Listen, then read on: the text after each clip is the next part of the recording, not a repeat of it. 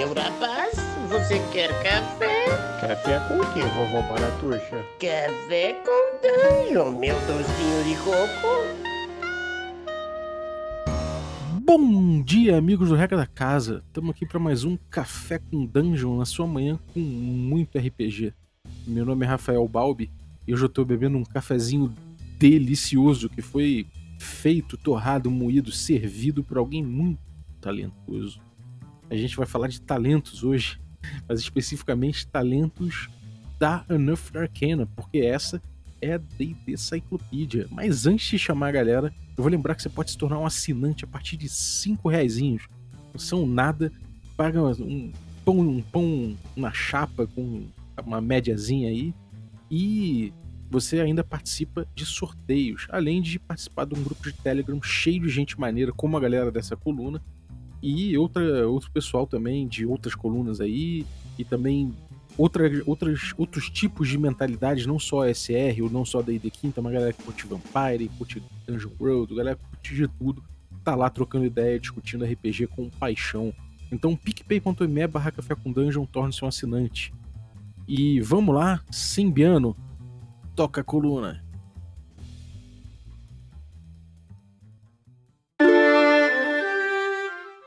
Bom dia, deidesistas! Que nem o Balbi falou, hoje nós vamos falar de feats, de talentos. A Wizard soltou aí mais uma Unearthed Arcana nas vésperas aí da, da, da Gen Con. E vamos ver o que, que o nosso especialista que retorna hoje, o Joga D20. Tudo bem, Joga? Beleza, cara? Bom dia, pessoal. Tudo bom? Isso aí, vamos ver se esse documento promete. E, ao mesmo tempo, ele é bastante polêmico. Ele é polêmico e promete, também achei isso. Mas, e, e hoje a gente tem a satisfação de reunir o, o time original aí, né? Eu, o Balbi, o Brave o, e o Joga, que pelos desencontros aí da vida a gente foi gravando, mas agora a gente tá com o time completo. Belezinha, Balbi? Tranquilidade, cara. Tô, tô, tô muito, muito afim de ver esses talentos aí, especificamente o chefe. é, o, o Balbi, você sabe que a galera zoou Tormenta, cara, daí sempre tem aí um Jeremy Crawford pra... Tormenta tem uma coisa igualzinha, os caras copiaram lá. O... e acho, bom, em Tormenta é válido. Aqui em D&D que eu fico, fico pensando, mas a gente vai falar disso. E aí, Brave, beleza, velho? Fala, pessoal. Boa noite. Boa noite a todos. Reunindo aí o Dream Team de volta. Satisfação em bater esse papo com todo mundo aí. Balbi, Gustavito sempre e o Luiz do Joga, o D20. Fala, Luiz. Beleza? Fala, Brave. Tranquilo? Beleza. Bem-vindo aí de volta. E aí, Balbi, tudo bem? Tranquilidade, cara. Maravilha. Bom ter o time completo aí de novo. É verdade, é verdade. é. Então, Joga, conta pra gente a história dessa Unearthed Arcana. Primeiro, é, Sembi, tem que te dar uma notícia triste, cara. Qual? O, o pessoal da Wizards trocou o escritório de Los Angeles e foi pra, pra Washington, cara. Estão trabalhando no escritório da paz agora. Porque essa de Arcana, hum, tá com cheiro de segunda edição. Meu amigo. meu amigo. Ele, Rapaz. Tem, tem, tem muito talento com cara de Pathfinder em segunda edição. O, o talento de armas cortantes, contundentes, perfurantes, é, eles têm uma mecânica que evoca muito o que foi proposto em Pathfinder, cara. É só até um pouco esquisito. Bom, bom, joga, tem até de tormenta, bicho. Exatamente. Dá pra ver que o pessoal fez um, fez um benchmark maneiro. Vieram até no Brasil aqui pegar talento de tormenta, cara. Então... Exatamente. O, o jogo, antes da gente começar, você acha que, tipo assim, eu vi muita gente falando, né? Muita gente não digo, mas alguns falando que, é, é, tipo, esse é o começo do fim, sabe? É, você tem essa percepção também, tipo, base aí aos outros Uh, quando vem Players Option, essas coisas que, tipo, mexer tanto nisso é o começo do fim? Ou, ou é mais uma experimentação da, de D&D como outras Unearthed Arcanas? Eu acho que até mais, mais... mexendo mais no sistema. Aqui mexe mais no estilo, né? Sim, mas não, de, de forma alguma é o começo do fim.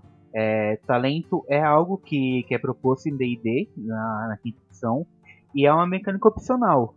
Inclusive, os talentos, é, se você pegar desde que teve o último update de talentos, foi em 2017, no, no Xanatas Guide, o Guia de Xanatas para todas as coisas, desde então, 2017, quase três anos, só foram lançados três talentos depois disso.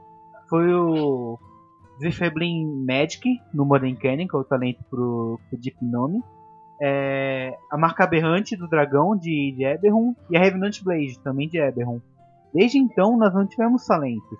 E algo importante de mencionar é que, embora o, o brasileiro comum que joga D&D não saiba, mas talentos é algo que é um pouco negligenciado pela Wizards, porque grande parte do de quem consome D&D, quinta não joga com talentos, eles descartam essa mecânica.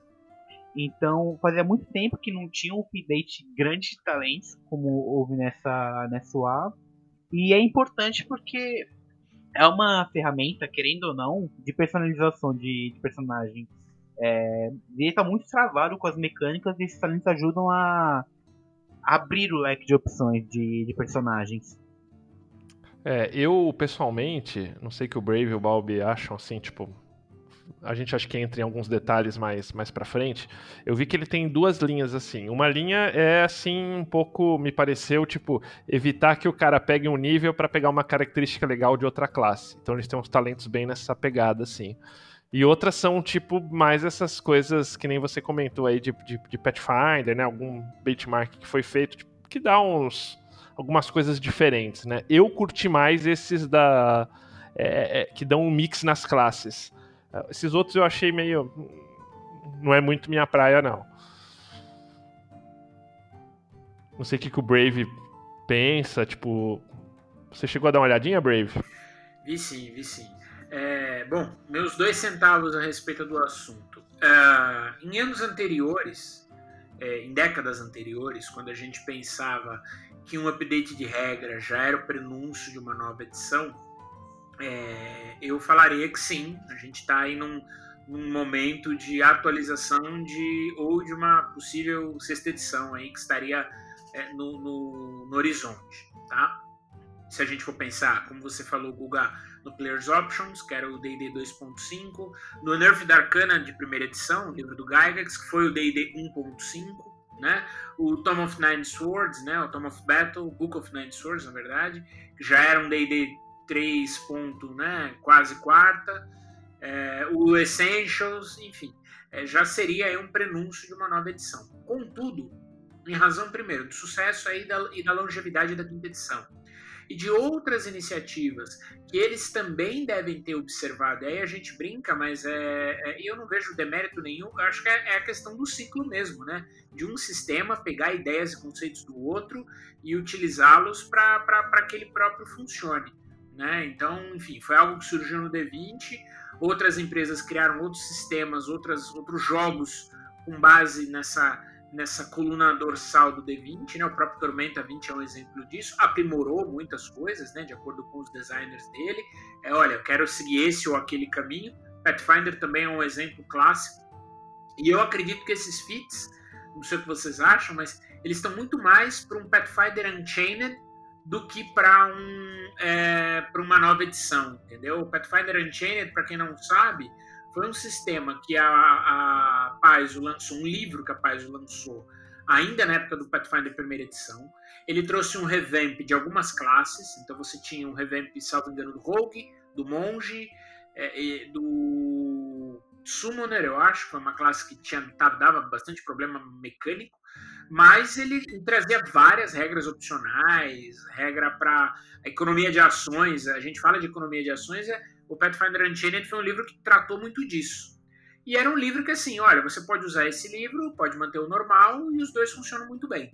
Então eu acho que, em razão da longevidade da quinta edição, em razão dos livros já lançados, é, não vejo como uma possibilidade a curto prazo de você trazer um set novo de regras. Mas vejo sim a necessidade, não sei se vocês concordam, de ter de existirem regras opcionais que agradam a quem gosta de fazer o, é, é, customização de personagem. O D&D quinta edição, venhamos e convenhamos, ele tem esse problema, ele é pouco customizável. Fora o que a gente vê nos livros básicos e um livro ou outro, sei lá, Xanataro, Sword Coast, né? Então eu acho que é, é de bom grado e muitos desses feats aí dão aquela ideia de você dar um pezinho no multiclass, mas não fazer o multiclass porque não precisa, né? Uhum. É, eu, eu achei que é, ele tem essa pegada total de, custom, de customizar mais, de misturar as coisas, né? Você vai vendo que é, é um pouco aquela ideia de você. De você. Sei lá, é, é, não vou dizer classe de prestígio, porque isso. Isso é outra parada. Mas ele tem um pouquinho dessa coisa de você ir vivendo mesclar é, naturalmente algumas classes, né? E algumas, algumas é, mecânicas em conjunto. Ah, pega isso aqui de outra classe, pega isso aqui de outro classe, de outra subclasse. Então isso aí vai dando esse, essa mexidona. Por outro lado, é difícil é, quando você vê que eles fazem isso ao mesmo tempo que eles aumentam em certos, em certos momentos o poder, né? É, parece que isso, é, pelo menos me pareceu, isso aqui vai inflacionar um pouquinho mais aquela, que é aquela história que a gente já, já tava falando em outros Unearthed da Arcana, que vem inflacionando um pouquinho mais o poder no. É, acho que vale dizer que nada né? disso foi publicado ainda, né? E mesmo os Unearthed Arcana, tipo, assim, muito material. É, não, e muito material nem Opcional. chega a ver livro, né? Joga pode falar um pouquinho mais disso aí, né, Joga? Uhum. Sim. É, eu concordo com, com vocês quanto a, a essa Unearthed Arcana. Eu acho que é muito mais uma expansão do que uma, uma adição de regras propriamente dita. Embora ele de fato tenha algumas mecânicas chaves que, que alteram um pouco como uma multiclasse funcionaria no jogo padrão, mas ainda assim ele não apresenta nada de, de novo, de mecânica nova. São apenas alguns, alguns pontilhados de classe, algumas mecânicas bastante específicas de uma classe que agora você pode utilizar com com outra, com outra arquétipo, com, com outra classe, sem necessariamente você ter que entrar naquela classe de, de maneira obrigatória, como funcionava antes. E Pathfinder segunda edição também tem essa proposta. Em vez de você é, fazer uma multiclasse, pegar uma classe com segundo. Um, um, pegar seu personagem e adicionar uma segunda classe, você sempre mantém esse, essa sua classe. Ou seja, se você for guerreiro, você obrigatoriamente será guerreiro até o 21 nível só que por meio dos arquétipos você pode ir pegando talentos de outras classes. E Pathfinder segunda edição se baseia completamente em talentos. Uh, as classes possuem algumas habilidades chaves para dar o flavor da classe, mas o grosso da classe são os talentos. E esses talentos você pode pegar independente da classe que você esteja. Claro, portanto, você cumpra seus pré-requisitos. Então, eu acho que é muito mais um, uma expansão mesmo. São novas regras, novas formas de customizar seu personagem e não o começo do fim, como, como alguns propagaram por aí. Bom, Joga, acho que na sua tradução, na versão original aqui deu três páginas, na sua tradução deu quatro, né? Vamos entrar um pouquinho no detalhe deles aí? Base aí o seu arquivo. A gente vai. Acho que seria legal a gente dar o, o nome deles em inglês e o nome e a sua versão traduzida, que acho que o pessoal que, que curte material em português gosta. Beleza, vamos lá. O, o primeiro arquétipo lançado. O primeiro arquétipo não, perdão. O primeiro talento disponibilizado foi o Adepto da Metamagia. Que como o nome diz, ele apresenta a metamagia no, nos talentos. A metamagia é uma mecânica de feiticeiro. Que você, portanto, que gaste alguns pontos de, de feitiçaria. Você pode usar, customizar sua magia de algumas formas. E o adepto da metamagia ele permite que você pegue, escolha duas opções de metamagia e adicione ao seu personagem. E ainda você recebe dois pontos de feitiçaria para você, claro, poder usar essa, essa metamagia. Metamagia por si só não faz nada. O que permite que ela seja usada sejam as metamagias, ah, os pontos de feitiçaria. É, e, e o que ela faz é isso. Independente da sua classe, você pode customizar a sua magia usando esse usando esse talento, portanto você gasta os pontos. Ou seja, se você for um bruxo e quiser usar o a, a opção de metamagia de magia sutil, não usar componentes é, verbais ou somáticos, você gasta esses pontos de metamagia, mesmo sem ser o feiticeiro, e consegue conjurar a magia dessa forma. Eu curti, cara, esse do, do Metamagia. Acho Eu, eu acho que no geral os- esses fits eles dão uma vantagem maior pros humanos que pode pegar aquele humano alternativo e já meter um fit desse aí bombando, es- escalonando o poder aí como o Balbi comentou, né? Mas esse de metamagia eu achei bem, bem interessante, curti. Acho que fal- faltava isso, tipo, é uma característica que os magos tinham na, na, na- principalmente na terceira edição, né? E eles que trazem de volta. E uma coisa engraçada é que esse adepto da metamagia é, que ainda não dá uma quebrada no jogo, entre aspas. Porque o exatamente, feiticeiro. Ele só aprende a metamagia no segundo nível. Então o humano pode aprender isso no primeiro. Não, e sem falar que você consegue, nessa- exatamente nessa linha, por exemplo, você monta um, um rogue que vira Arcane Trickster e faz esse feat, ele, ele consegue lançar magia, por exemplo, sem gesticular, ou você faz um Eldritch Knight, né, um Cavaleiro Arcano, que é, que é um dos arquétipos do guerreiro, é, também, podendo conjurar magia de maneira diferente. Então, é, e, é, e é uma grande crítica, né, da, da, dos- da galera que, não, que fala que a quinta edição não tem modularidade. Com um simples talento, você consegue criar aí é, é, várias ferramentas de customização dos personagens, é, mesmo num personagem que não seja um caster puro, né? Que não seja um conjurador puro. Um, clérigo ou um, um mago mesmo, entendeu? O próprio feiticeiro, mas o feiticeiro ganha essa habilidade com os níveis. é, e isso eu acho muito interessante, porque você dá uma, uma diferenciação. Os personagens começam a ficar um pouco mais distantes daqueles arquétipos padrões mais clássicos que, o- que os livros, o Players Handbook e os outros, né, o livro do jogador e os outros apresentavam na quinta edição. E, e o adepto místico, que é o Mystic Adept? Isso. O adepto místico, ele segue a mesma linha do adepto da metamagia, mas ele faz algo diferente. Em vez de você receber o- as opções de metamagia, você em vez disso recebe as opções de invocações místicas do bruxo. E novamente vale fazer a menção. É, um humano consegue receber essa uma dessas invocações, você recebe uma neste caso, no primeiro nível, enquanto um bruxo também recebe no segundo. E tem algo interessante de se mencionar aqui, é que se a invocação tiver um pré-requisito, só um bruxo pode escolhê-la e, claro, portanto que as cumpra. Então, bem dizer, isso dá uma opção mística mais pro, pro bruxo que optar por esse talento. E como a tendência agora é essas opções de, de invocações aumentarem conforme novos suplementos cheguem, é, esse talento se torna bastante interessante para um bruxo. É, o que eu acho interessante dessa é que você poderia falar, pô, vou pegar isso pra casar com um guerreiro, algo assim, né? E ele não pode porque ele tem um pré-requisito de conjuração ou, ou magia de pacto, né? Exatamente. É, você Tem- pode pegar como guerreiro mais pra frente, né? Se você for o Eldritch Knight. o, uh, Sim, acho que se você virar um Eldritch Knight aí dá. Isso. Ou o Arcane Trickster, por exemplo.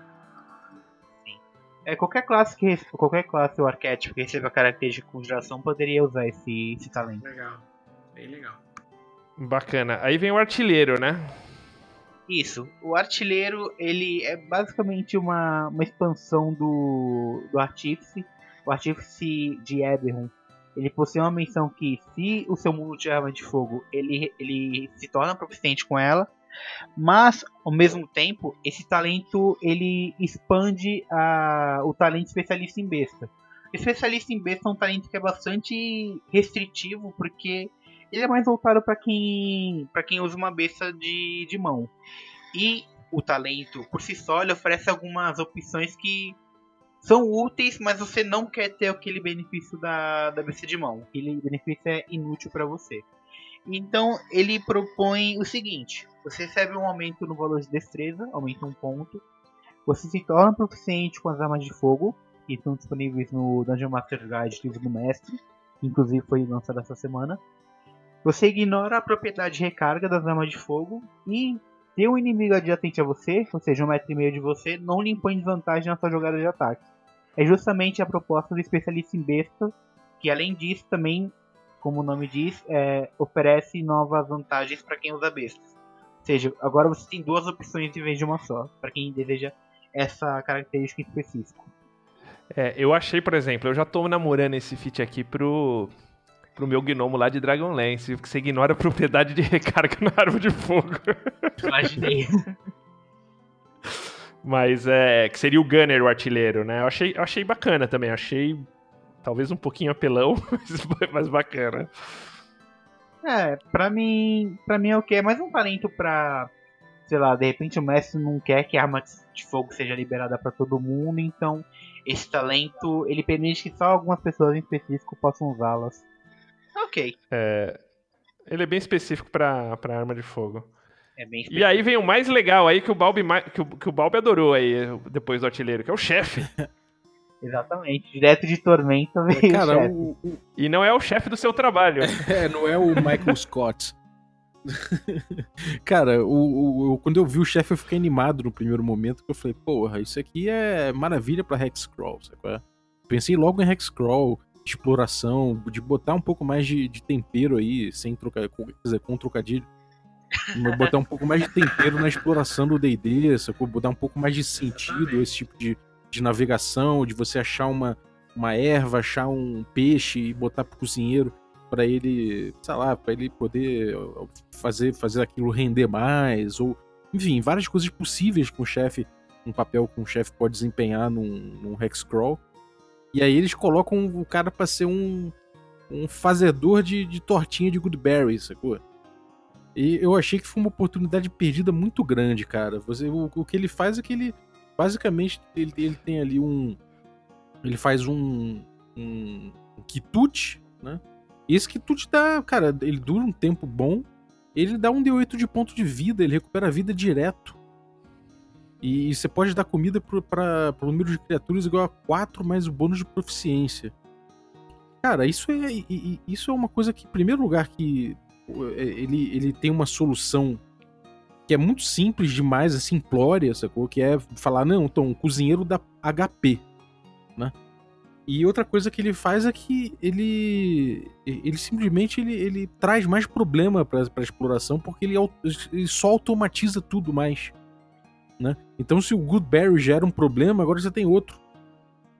Então eu, Seu Goodberry Master. é, eu fiquei, eu fiquei extremamente decepcionado com, com, com isso aqui, porque era uma oportunidade de você trabalhar um lado que é mal trabalhado, quer dizer, mal trabalhado não, mas que podia ser melhor trabalhado do D&D moderno na quinta edição, mas ele deixa isso de lado e ele pega uma solução simplista que só piora a situação. Pelo menos num, num Hexcrawl, numa exploração mais pormenorizada, e dá vontade de falar, cara, então vamos pular a viagem, sabe? É, E a leitura dele é assim, te dá aquela pegada de que você falou, né? Você começa a ler, acho que o primeiro ponto, o segundo, pô, os caras, né, né, né, de repente. Eu falei, os caras estão jogando aqui largados e pelado, velho. Tô colocando o, o peladão lá que faz a comida e tal, mas daí de repente vem essa. E o, o, o Tormenta tem isso, né? Não sei se o Brave já chegou a ver. Não sei se no Tormenta 20 ou no anterior, né? Ele tem esse. Mas acho que ali casa bem com esse. Assim, com a proposta do, do cenário mesmo, enfim. É, Aqui eu acho que fica um pouco Tem uma deslocado. dissonância também disso aí, que é você agora tem um cara que pega, sei lá, umas coisas da natureza aí, um. Quer dizer, pega um, um trigo um- e faz um, e faz um healing a partir disso, né? Então, Sim, tipo, é. isso tem uma função no jogo, talvez, que seja. Que, que talvez seja falar, então, cara, qualquer um pode ter isso aqui que vai ser um puta healer. Entendeu? E, e como é que você, até pensando, eu concordo mil, mil por cento com o que você falou, Balbi, mas pensando agora em, em game design, como você faria essa matemática? Porque eu acho que a ideia do chefe, eu acho legal, interessante, ter alguém que pudesse fazer as coisas, etc. Mas a, a, a execução dela, eu concordo totalmente com o que você falou. Eu achei ela meio preguiçosa, meio lame mesmo. Sim. É, como é que você faria esse tipo de, de, de habilidade? Ou de que maneira você pensa que ela funcionaria bem? Bom, se a gente não tivesse um- uma exploração de um hexcrawling, alguma coisa assim, por- uma viagem pormen- pormenorizada que facilitasse tanto já a obtenção de recurso, né? Você pegar comida, você pegar água, de uma forma tão automática, você trabalharia com um cenário de escassez. Então vamos supor que tá todo mundo Dark Sun, tá? Tá Todo mundo no perrengue. Vamos, vamos pensar nesse cenário para poder ilustrar melhor. O que, que o cozinheiro podia fazer? O cozinheiro, o cozinheiro podia pegar, por exemplo, uma caça que alguém consegue e fazer aquilo render muito mais. Então, não, não- Ah, tipo, isso facilitaria com que a galera, de repente, é, pegasse determinada coisa para fornecer para ele, ele, ele seria um catalisador disso tudo. Ele poderia também, a, a- comida, não necessariamente ganhar dinheiro, quer dizer, ganhar, ganhar dinheiro não, ganhar HP, mas de repente você, em vez de ganhar vida com comida, Você pode fazer um- uma gestão da exaustão, sacou? Você pode E pensei. É, então você, você tem muita coisa que você pode fazer com isso que não necessariamente seja essa apelação, que no fim das contas o que a galera vai fazer? Vai guardar uma tortinha e vai usar essa tortinha no meio do combate ali pra comer. Entendeu? É, exatamente. Eu concordo com você. Eu, eu pensei muito nessa sistemática do, do, do cara, é, e não, não necessariamente um cozinheiro, mas um cara que realmente usasse alguns recursos do meio ambiente, é, como você falou, para reduzir a exaustão, para curar uma, uma, uma condição simples, né? Sei lá, o cara pega umas ervas, faz alguma coisa, não necessariamente um druide e tudo mais, mas é, eu acho que poderia ter sido melhor explorado. A decisão do HP sei lá, não- não é de todo ruim, mas é o mais fácil e mais preguiçoso de se fazer. É, vira, vira temporário, beleza. É, é temporário, não é. É. Não, ele, ele dá, é, é- é temporário. O HP que você ganha é temporário. Mas é aquela coisa, né, cara? É. Tipo, pô, no fim das contas você- você vai, você vai ver isso aí atu- atuando no, no meio do combate. Então, no meio do combate, você vai ver o teu, é. o personagem sacar uma, um bolinho do que, que, que o cara fez. Hum, esse cupcake vai, vai me permitir lutar mais. E come, sacou? Na ação bônus dele. Sei lá, no, filme- no, no filme É do Bruce Lee isso acontece e é maneiro, mas, sabe, isso aqui, não, sei lá, me parece muito deslocado, muito deslocado. O, Joga, você lembra desse talento? Em, não sei se é talento que tem em Tormenta, é mais ou menos essa pegada, não? Hum, pior que eu não lembro, não cheguei a ver nesse o Tormenta 20 tem. Mas eu, eu devo dizer aqui que eu concordo discordando do, do Balbi. De fato, é uma mecânica que eu sinto falta, esse, esse maior trato na exploração. Mas, ao mesmo tempo, infelizmente, D&D Quinta Edição não é pra isso. É um jogo de, de fantasia heróica, tipo... O cara dorme na taverna 8 horas e tá full health já. Já, já tá pronto pro combate de novo. É, então, sei lá, esses pormenores da exploração que é legal de explorar num jogo old school, e é uma mecânica que eu gosto nesses jogos, até tô buscando saber mais sobre, ela não, não faz muito sentido em D&D quinta que o propósito do jogo é dar porrada nos bichos. Então, eu achei uma solução preguiçosa, mas vindo de de D&D era o que se esperava. Pô, mas é foda, você tem aí o Tomb of Annihilation, que é, que propõe um Hexcrawl, pô. Sim, mas com, mas com truques limitados, esse Hexcrawl ele perde um pouco do, do sentido como ele teria no, no OSR, por Sim, sem exemplo. dúvida. É, O cara tem problema de iluminação, usa aqui a chama, acabou o problema. sim. Então, é, eu, eu acho que no D&D Quinta Edição, eu, pelo, eu, tô, eu peguei pra ver, por exemplo, a Icewind Dale. A gente vai até fazer depois um episódio só de exploração, né? O Joga já tem a pauta pronta aí. E, e assim, tipo, é que você tem, cara, tipo, os personagens são caras foda de. Na OSR são, meu, você, tipo, é você indo pro mato. Tipo, ali já são caras treinados, tipo, meio forças especiais no, no mato. Então, tipo assim, é- é, desafios mais regulares de estar no mato, tipo, pro, pro herói da quinta edição, não vai fazer diferença. Ah, se você joga ele, tipo, numa situação Icewind Dale, aí, tipo, ali realmente você tem uma, um problema. Mas daí é o extremo da, da coisa, sabe? E mesmo assim, você já tem situações aí de facilitar um pouco mais isso. Mas, é, mas eu, eu, eu concordo, eu concordo com o Balbi aí nessa, nessa situação, mas também concordo com, com, com essa visão de, do, do, do joga da quinta edição. E joga aí o Envenenador.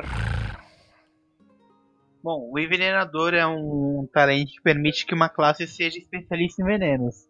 É, quando você causa dano possuindo esse talento, você ignora a resistência ao dano venenoso, ou seja, o seu veneno se torna mais efetivo com ele. É, você consegue revestir sua arma com o veneno com uma ação bônus em vez da ação, o que também é outra adição muito boa para economia de ações do jogo. E por fim, se você tiver seu. Se você, você se torna o suficiente com seu kit de veneno e gastando um momento com esse kit e investindo certo tempo e dinheiro, você consegue criar veneno de forma é, completamente automática. Não, não tem uma mecânica por trás disso, que nem o Bob tinha falado sobre o chefe. Simplesmente, beleza, gasta o tempo, fez. E esse veneno ele é um pouco mais efetivo que o veneno proposto no livro do jogador. Ele causa 2d8 de dano. É, eu até coloquei um- uma menção no, no documento que ele fala qual tipo de dano é. Provavelmente é venenoso. E, e é isso, basicamente. Ele se torna mais eficiente com venenos. E eu acho que esse é muito, muito do, do flavor desse talento. Você se torna mais efetivo com algo. E é isso. É, e tem alguns outros assim, né? Tipo, que nem os esmagadores da vida, que é o que a gente vai agora, que é o esmagador, né? Você se torna mais efetivo em armas de. de. de. Contundentes.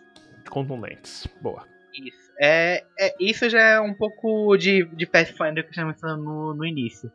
É, Pathfinder tem, tem essa pegada de você se tornar especialista com uma arma a ponto de que seus acertos críticos criem efeitos especiais.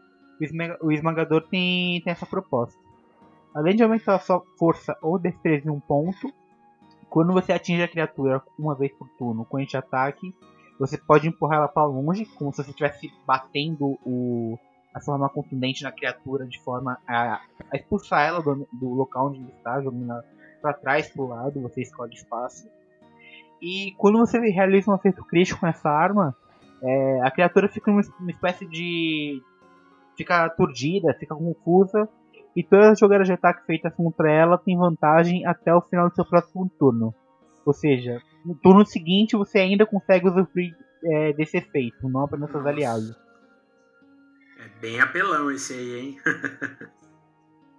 é, eu, eu não sou muito fã desse tipo de, de especialização, mas acho que para quem para quem curte aí, talvez seja uma, uma boa. Eu prefiro mais nessa. Acho que, por exemplo, do veneno, ok. É... Eu sou mais dessa linha desse próximo, especialista hábil.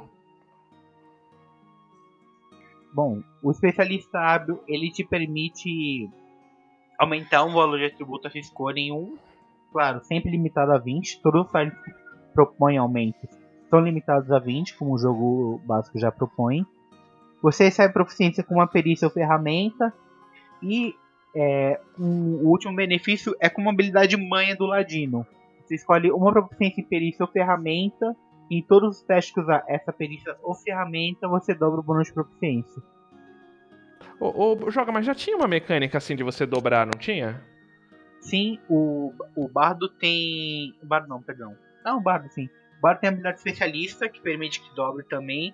E o Ladino possui a habilidade Manhas, que também faz a mesma coisa. É, eu tenho um Ladino com Manha e faz a mesma coisa. Na verdade, ele joga essa habilidade para as outras classes, né? Isso, exatamente. Mas esse é um problema de DD, por exemplo. É, você vê que essa perícia aqui, o, os benefícios que ela concede são muito pequenos comparados aos demais. Você sempre vai preferir é, escolher uma perícia que vai te dar algum benefício em combate. Porque é só aumentar um, um, valor de atributo, ganhar um ponto no atributo, uma proficiência e dobrar o bônus em, em uma outra proficiência. É muito pequeno perto, por exemplo, do esmagador. Te é, personaliza seu acerto crítico, te dá ponto de atributo, é, dá um controle de grupo na criatura, empurra ela. É algo muito pequeno. É, eu, eu acho que no conceito assim mais prático e matemático da coisa, assim. É, o que eu acho legal do especialista hábil é que você tipo, é o cara foda naquilo, né? E eu, eu curto manha por isso no, nos outros. Eu acho que te dá oportunidade. Talvez você, você perca na matemática do jogo, mas no conceito, talvez isso.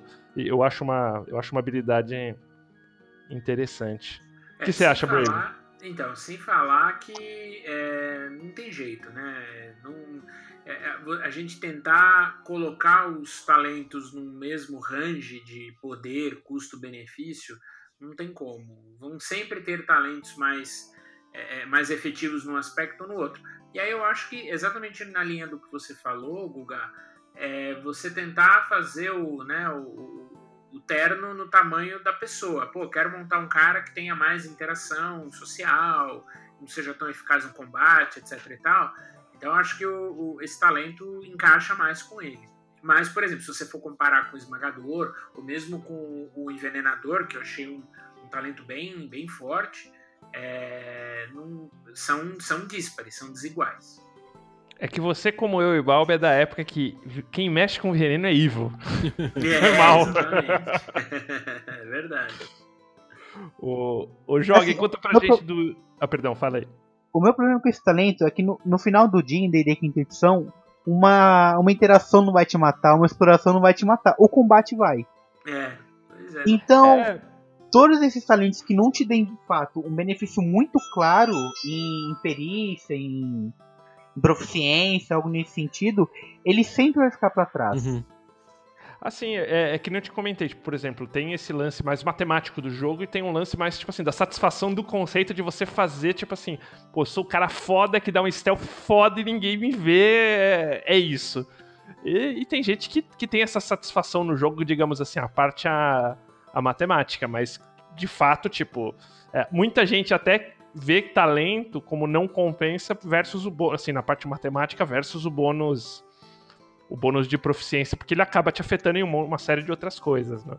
Até porque, o... usando o teu exemplo, Guga, se você faz um stealth foda no covil de um dragão e passa, você pode sim ter a vida salva na prática, né? Totalmente. Se o bicho acorda. Totalmente. O... o... E o iniciado artífice? Bom, o iniciado artífice, ele de novo segue essa linha do que a gente tinha falado do do adepto místico do adepto, do adepto da metamagia, ele te ele te concede um truque de artífice e uma magia de primeiro ciclo de artífice. Essa magia você pode conjurar ela uma vez sem, sem usar um espaço de magia, ou também se você for um conjurador, você pode usar um espaço de magia que você possui para poder conjurar ela. E além disso, você ganha proficiência com uma ferramenta de artesão e se você conjurar uma magia que usa inteligência como seu modificador, como seu atributo de conjuração, perdão, é, você pode usar essa ferramenta como foco de conjuração, exatamente como o artífice faz. É, eu, eu não sei, eu acho assim, ele te dá muita pegada de artífice de primeiro nível e pessoalmente eu não acho como classe assim, tipo, super 10 o artífice no primeiro nível. Eu acho que ele vai ficando melhor nos, nos níveis pra frente, assim, né? Então ele te dá um gostinho de artífice, mas, de novo, assim, nessa parte mais mecânica do jogo não me parece um. algo super 10, assim. É, na verdade, o artífice não, não é 10 nem no começo, nem no meio, nem no fim do jogo. É uma, é uma classe bem sem, sem sal, sem, sem identidade. É só uma classe que vai te dar uns itens mágicos e é isso, acabou. O Brave discorda disso porque meu artífice foi lá o. salvou a pátria lá no. Com certeza, com certeza. É, o é, robozinho, é o robozinho eu achei, cara, eu achei tipo. Uma, é uma, parte na economia de ação lá fodida, o, o canhãozinho. Com certeza. Com certeza. Ah, eu curti o artífice, eu achei ele até mais forte do que eu esperava, assim, jogando com ele, né? Ele é melhor que o Beastmaster, por exemplo. Não, mas daí também. Mas não é como se isso fosse muito difícil, né? É, aí tá de sacanagem. O, é, agora falando no Beastmaster, vocês viram aí que acho que saiu um, um saiu um número do Beyond que até que o Beastmaster tem, outro, tem uma utilização maior do que eu pensava lá, mas a gente deixa isso para outro podcast. E o iniciado em luta, o joga? Iniciado em luta, acho que é o talento mais simples que tem do, de todos esses 16 talentos foram expostos no, documento. É, você pode escolher um estilo de luta do, do guerreiro e adicionar no seu personagem. Portanto, que você não, não o possua. E, por, e além disso, se quando você recebe um nível, você pode pegar esse, esse estilo de luta e substituir por outro. Eu curti esse, eu achei bem interessante, porque você pode tipo, misturar esses, esses, esses golpes do guerreiro aí bem, que eu acho, acho bacana, assim, tipo num clérigo, num. Achei interessante. É o cara que fica entediado também com combate. Sim. é. Mas é uma coisa interessante. O guerreiro, o paladino e o guardião, que possuem essa habilidade, eles não podem substituir o estilo de luta deles. E esse talento vai poder. E aí? É. Mas eles tinham. Foi, foi talento que a gente viu que você podia substituir, trocar, né? Tinha umas aberturas dessas aí na. Sim, foi, foi uma habilidade de classe. Habilidade de classe, né? O estilo de luta você podia substituir é, no, quando você recebia um nível, se não me engano. Daí acho que faria sentido você ter isso com esse outro Nerfed junto, talvez. Sim, sim, faria sentido. O, o perfurador é o mais do mesmo do, do esmagador, só que com arma perfurante, né? Não tem muita isso, são os mesmos aumentos de atributo, força ou destreza. É, quando você acertar uma criatura no seu turno, limitado uma vez por turno, você pode rolar um dos dados de ataque novamente, usando o novo resultado. E se você acertar, realizar um acerto crítico, você causa um dado de dano a mais na, na criatura. É isso. É. E o rastreador mata mais o, o X-Crawl do Balbi. É, mais um. Você ganha um aumento no valor de sabedoria em um ponto.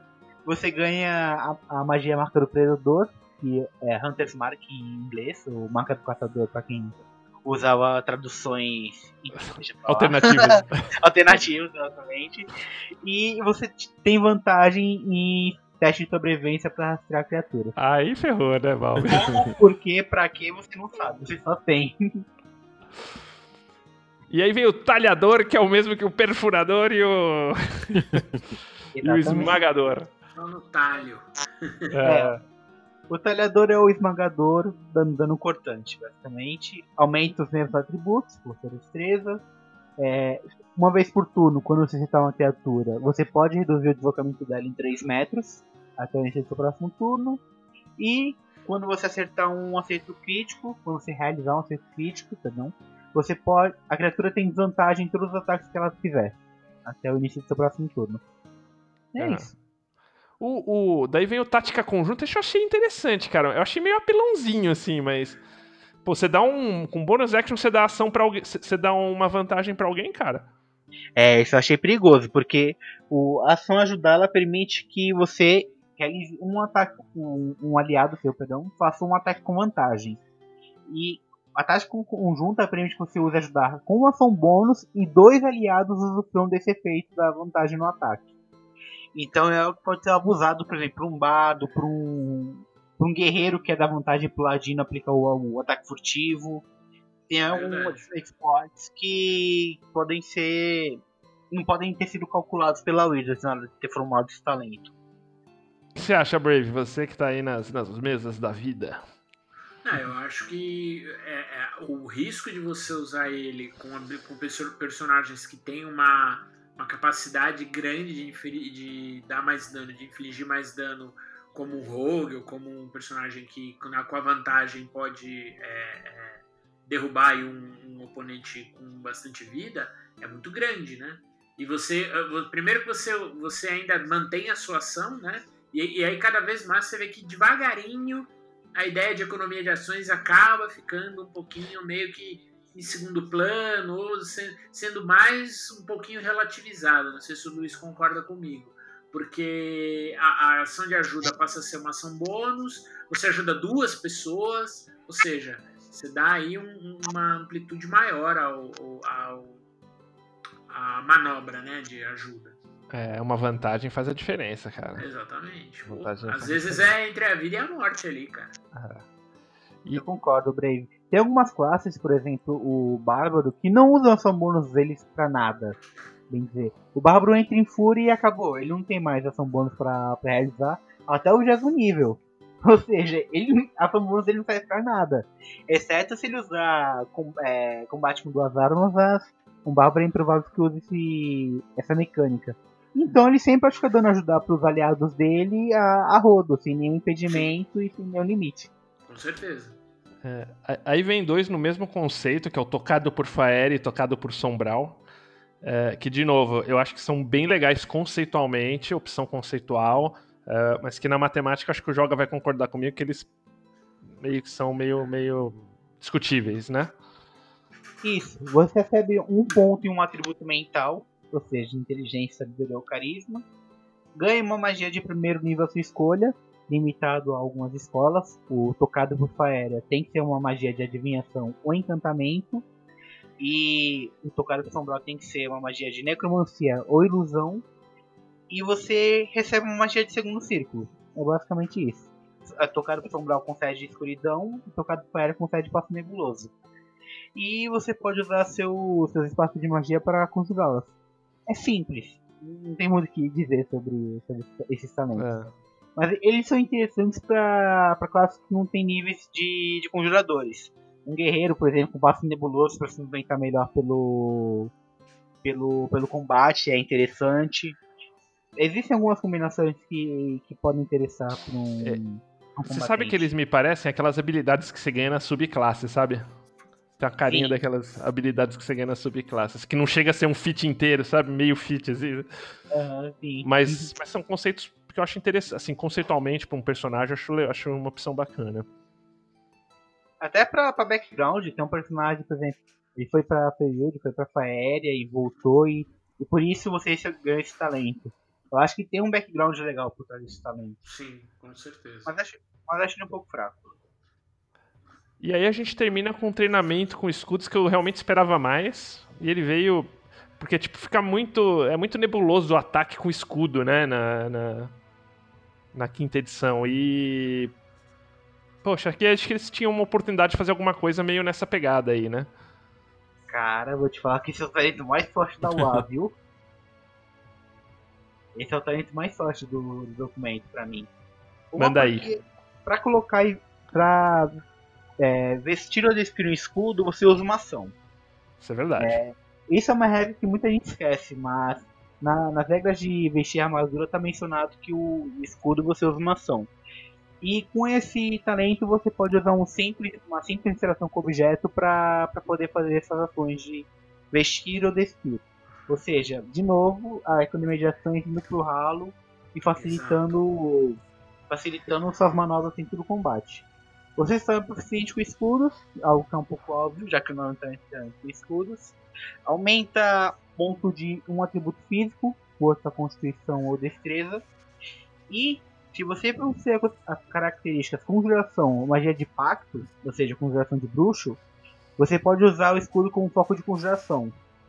E usar o escudo com foco de conjuração é muito, muito importante porque você consegue, se uma magia tiver componentes materiais, usar a mão com o escudo como sendo componente material e somático ao mesmo tempo. Você fica com uma mão livre ainda assim, com o escudo. O clérigo tinha isso, né? Na verdade não é o clérigo, é o símbolo sagrado. que- É, o símbolo você pode colocar no escudo, né? Isso, exatamente. Então, para um mago, o mago pode usar um É, pro mago. uma besta pega. de mão ou, ou um, um cajado, a arma que ele quiser, usar um escudo e fica lá conjurando magia com mais dois de CA. Usa um É. Tower Shield. Tower Shield. Ah, Isso é, isso é muito bom. é, acho que não era a intenção que fosse bom para conjuradores de vezes combatentes. Mas é um talento para eles, basicamente. É, acho que Mas foi bem. Bem nessa. Assim, é que nem eu acho, acho que não foi a intenção deles, mas é, o- é onde vai ser usada. Sim, sim. Ah, bacana, cara. Acho que a gente deu uma. A gente cobriu aqui o documento inteiro. Brave, você tem mais alguma coisa que você, tipo, vendo aqui no ponto a ponto? É, aqui eu acho que foi assim, em termos de equilíbrio de documento, o documento mais equilibrado que eu vi aí recém da.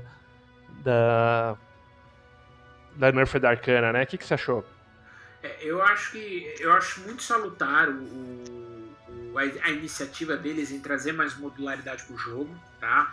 É, essa modularidade, puta, com base na, na, na experiência e no histórico, ela nunca vai ser, principalmente no Undertale Arcana, né? Ela nunca vai ser tão linear. A gente vai ter aí picos, né, de habilidades ou de, de vantagens que, que uma ou outra habilidade dá, né? Concede aos, aos personagens.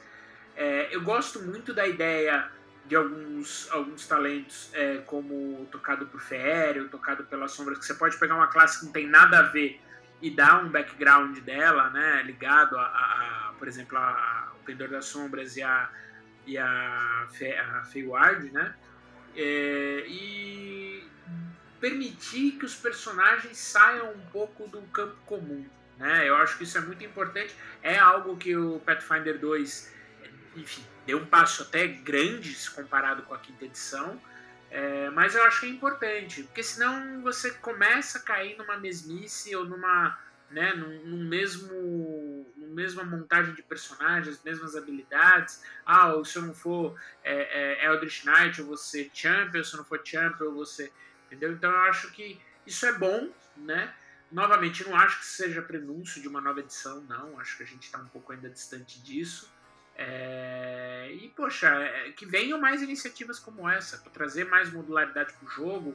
Aquele Unearthed Arcana da Mundo que trazia habilidades né, de subclasses novas. Poxa, é, juntando os dois aí, se eles aparecessem num livro novo, é, eu ouso dizer que a gente teria aí uma, uma, uma gama grande de novas opções para personagens. O que, que você acha, Luiz?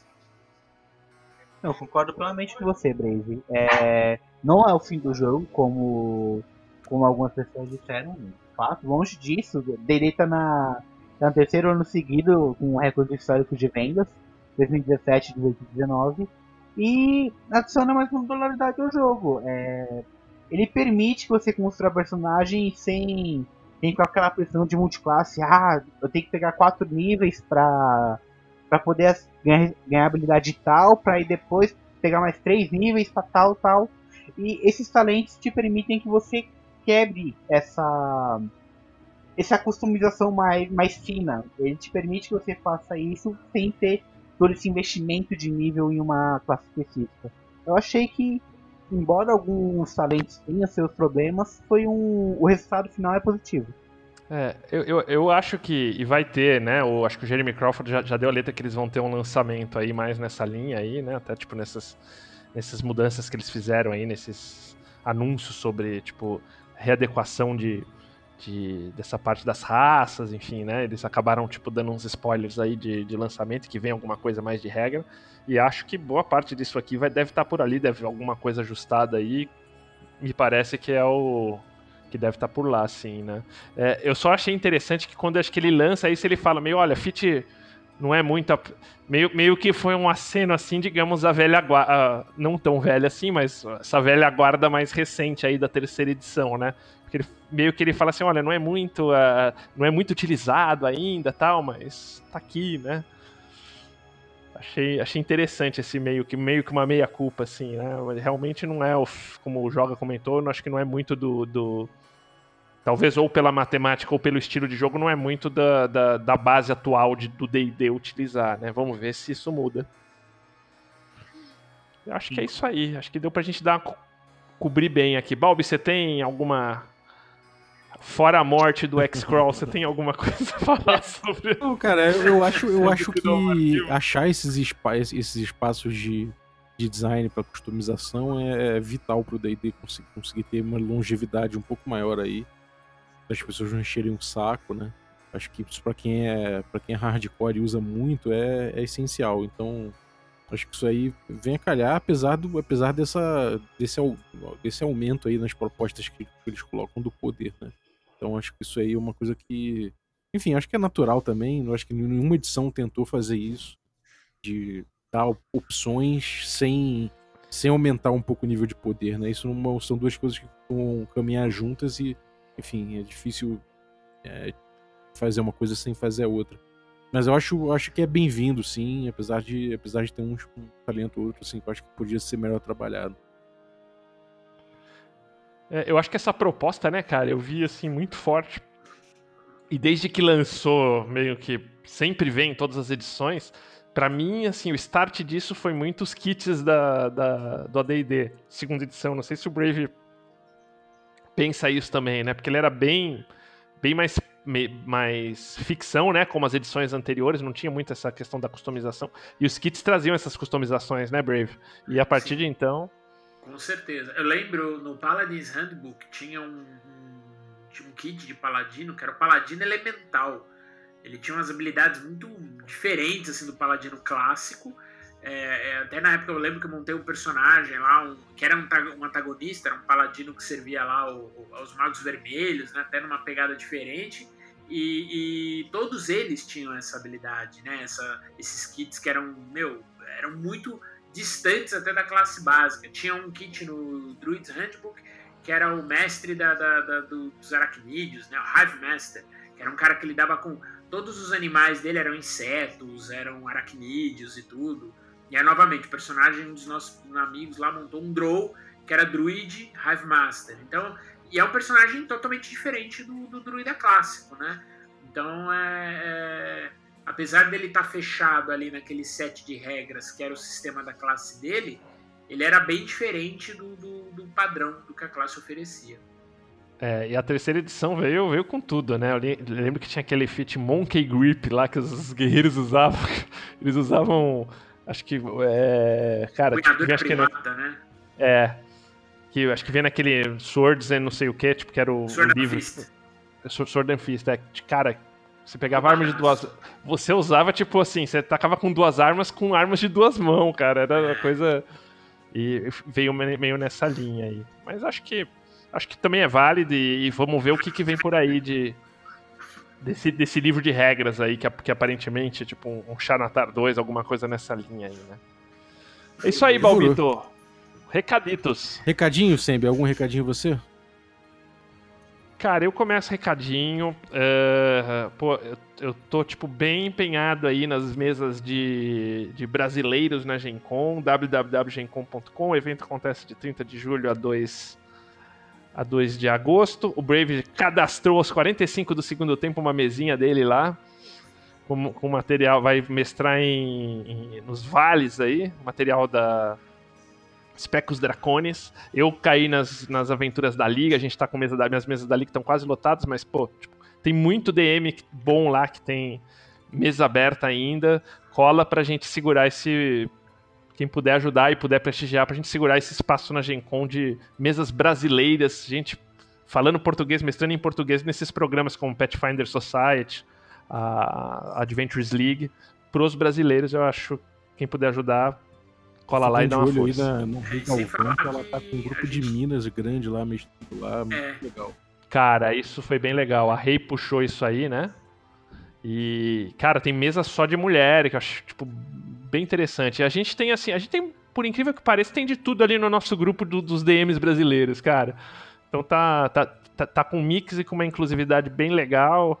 E essa iniciativa da Rei ainda, tipo, acho que foi bem a calhar aí com os, com os tempos modernos, né? Total. Com certeza. Eu vi que vai ter até Delta Green, né? Cara, vai ter Delta Green. Você sabe que eu vi, Balbi? Tem um, tem um cara lá que eu coloquei hoje ele pra dentro do grupo dos DMs. O cara vai mestrar Tumba dos Horrores e AD&D 2Z, cara. Good, good, good. Maneiro. GG, Então, algum recadinho? Cara, mas é mais a Gen Con mesmo que tá se, se avizinhando aí. É muito legal ver as iniciativas. É legal ver que a gente tem um número grande de iniciativas em vários sistemas, né, em vários eventos. Tem muito evento que está pregando é, uma série de questões de design de jogos, de inclusividade. É, são debates e, e discussões muito legais. É, e a oportunidade de- da gente, né, mesmo fora e por conta aí da pandemia, de participar de um evento desse calibre.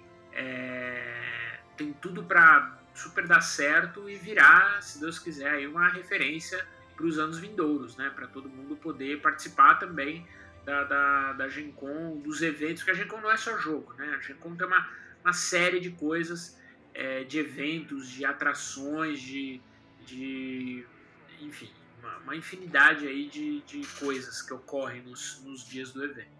E tra- transferir, tra- mudar isso para o modelo online, eu acho que é uma, é uma grande sacada e vem no, me- melhor hora impossível, né? Eu lembrei de você, Balbi, que vai ter tipo uma. Você tem um projeto aí do- da história do RPG, né? E eles juntaram uma galera pra contar a história do RPG nacional. Vai ter uma palestra que é até com o Ricon, o Clink. Pô, maneiro, bem maneiro. Isso interessante. é assim. uma galera que, que vale a pena chamar pra quando, quando, quando a gente estiver fazendo os episódios, quando passar pela, pela história do Brasil, do RPG, a gente chega lá. É a próxima meta, né, do nosso, do nosso financiamento recorrente aí. Quando chegar lá, a gente vai ter esse, esse programa mensal aí pros, pros assinantes de mais ou menos uma hora e meia, duas, destrinchando a história do RPG. E a história do RPG nacional certamente vai ser um, um, uma coisa importante da gente, da gente abordar. Ó, esse programa vai ser show Vai de ser, bola. vai ser, é, também, cara, isso aí vai ser uma pesquisa extensa, Isso vai uma parada bem trabalhada. E é diferente desse, dessa coisa que a gente tem pesquisa, a gente tem tudo mais, só que esse aí vai ser aquela coisa de pesquisa do mês, da gente parar, se debruçar em cima. Então, pra, pra fazer um traba- trabalho bonito mesmo, isso aí. Quase que um jornalismo RPGístico, né, Balbi? É é pegar os dados, falar com, com base em, em- registros, né? Hoje a gente tem uma literatura aí muito, muito legal, já falando de história do RPG, teoria de jogos, enfim, do, de dentro do RPG, Exatamente. né? Acho que isso é, é um conteúdo aí que a galera que tiver acesso vai, vai ter um, um material aí de primeira qualidade. aí. E você joga algum recadinho?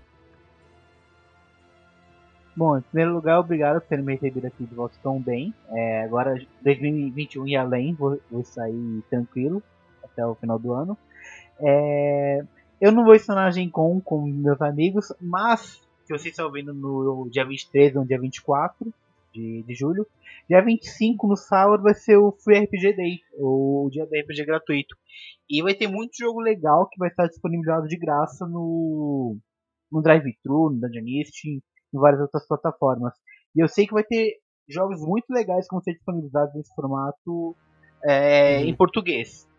Então, se, se você tiver tranquilo no sábado, eu vou, vou publicar todos os materiais que vão estar disponíveis, tanto nacionais quanto internacionais no blog. É só acompanhar jogoD20.blogspot.com.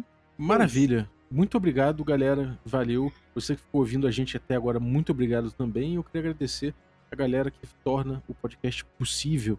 Então, nossos assinantes aí, Café Expresso, nossos Café com Creme e também os Café Gourmet, que são o Biratão Augusto Lima, Ricardo Mate, Adriel Lucas, Rafael Cruz, Erasmo Barros, Abílio Júnior, Francioli Araújo, Rafael Caetano Mingorança, Xerxes Lins, Pedro Coppola, Ulisses Pacheco, Daniel Melo, Matheus Hamilton de Souza e Denis Lima. Galera, muitíssimo obrigado pelo apoio de vocês. E até a próxima. Se você quiser se tornar um, um assinante também, picpay.me barra café com dungeon.